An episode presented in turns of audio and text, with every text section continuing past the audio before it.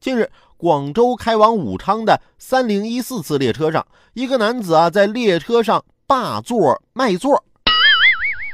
据了解，这个男子啊是买了短途票，看到没人坐的座位，他就先坐上，等旅客上车后，就要把座卖给有需求的旅客，一百块钱一个座位。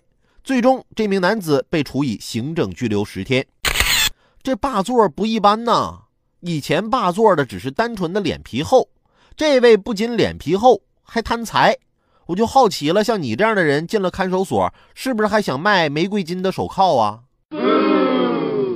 不以霸座为耻，还想发展成一门生意，被抓了也是活该。君子爱财，得取之有道。只要你脚踏实地努力工作，是会有人看到的。在年前，我们总监找到我，偷偷跟我说。